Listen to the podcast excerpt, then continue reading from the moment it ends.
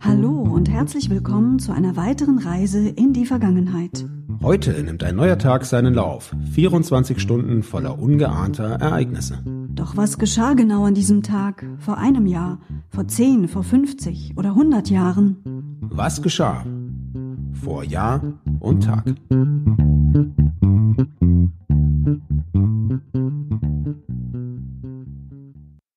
Die neue Woche geht an den Start. Heute ist Montag, der 21. Dezember 2020. Hallo Anna. Hallo Sebastian. Vor einem Jahr. Shutdown abgewendet, äh, meldeten die Medien genau vor einem Jahr am 21. Dezember 2019. Donald Trump, US-Präsident, hat das US-Haushaltsgesetz unterschrieben, das er vorher noch trotzig abgelehnt hatte. Kurz vor Ablauf der Frist hätte er dies nicht getan. Das Haushaltsgesetz mit einem Umfang von fast 1,4 Billionen Dollar, dann hätte ein Shutdown gedroht in den USA und das kurz vor den Feiertagen. Ja, Shutdown ist ja seit 2020 mit ganz anderen Umständen konnotiert. Damals war zwar Corona schon aufgekommen, aber niemand hätte damals daran geglaubt, dass es deshalb einen Shutdown oder einen Lockdown geben müsste. Mit einem Shutdown war auch nichts anderes gemeint als ein Regierungs- oder Verwaltungsstillstand. Den wollte Donald Trump natürlich auch nicht riskieren, deswegen hat er noch schnell, schnell, bevor er sich nach Florida in die Ferien verabschiedet hat, unterzeichnet. Vor zehn Jahren. Kein guter Tag für die freie Presse und die Demokratie in Ungarn.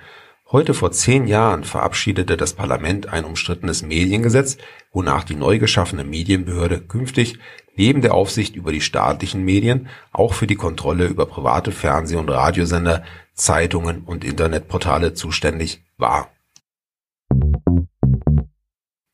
Die italienische Staatsanwaltschaft nahm an diesem Tag außerdem Ermittlungen gegen den Ministerpräsidenten Silvio Berlusconi auf. Es ging um das Thema Förderung der Prostitution Minderjähriger und Amtsmissbrauch. Das Ganze ging später als Ruby-Affäre durch die Presse. Manche haben es auch als Ruby Gate bezeichnet. Also auf jeden Fall ging es um den Skandal um die Beziehung Berlusconis mit dem marokkanischen Escort-Girl Karima, die sich selbst Ruby nennt. Ja, letztendlich war der Fall Ruby Anlass für einen Prozess gegen den Ministerpräsidenten wegen Amtsmissbrauchs und Förderung der Prostitution mit Minderjährigen, also ein durchaus ernster Vorwurf. Insgesamt sollen 16 Frauen in den Fall verwickelt gewesen sein und Berlusconi wurde dann tatsächlich erstinstanzlich verurteilt, aber die höheren Instanzen sprachen ihn fünf Jahre später dann vollends frei. Vor 25 Jahren.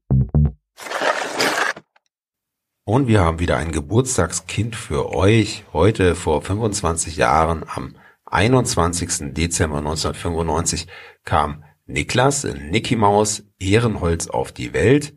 Niklas ist professioneller deutscher Pokerspieler.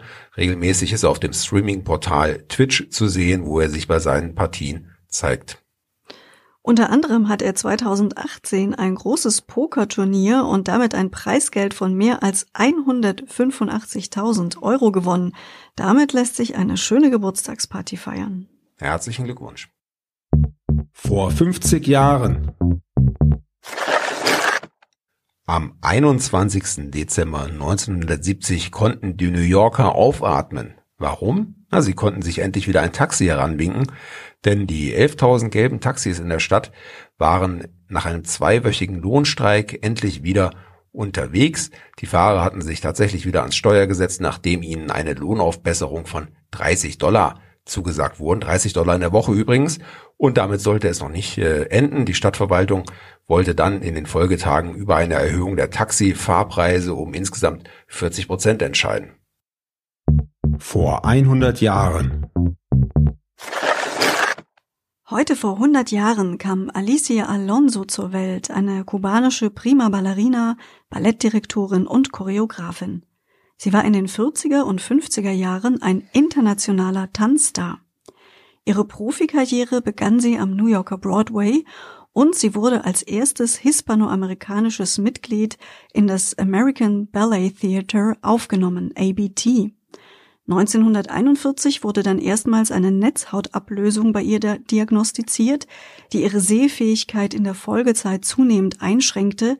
Das hat sie aber nicht davon abgehalten, äh, sich immer weiter hoch zu tanzen. Trotz ihrer schrittweisen Erblindung hat sie ab November 43 ihre erste Hauptrolle getanzt im ABT und die hat ihr dann auch zum internationalen Durchbruch verholfen. Sie stieg zur Prima Ballerina auf und tanzte in dieser Ballettkompanie insgesamt 58 Rollen. Ja, aber damit nicht genug. 1948 gründete sie in Havanna zusammen mit ihrem Mann das ursprünglich private Ballett Alicia Alonso, das sie dann ab der kubanischen Revolution 1959 mit staatlicher Unterstützung leitete, dann unter dem Namen Ballet Nacional de Cuba, das kubanische Nationalballett übersetzt. Ja, und im April 2003 gehörte sie dann zu einer Gruppe prominenter kubanischer Kulturschaffender, die einen offenen Brief unterzeichneten, die die internationale Kritik an der Menschenrechtspolitik der kubanischen Regierung als antikubanische Verleumdungskampagne zurückwies.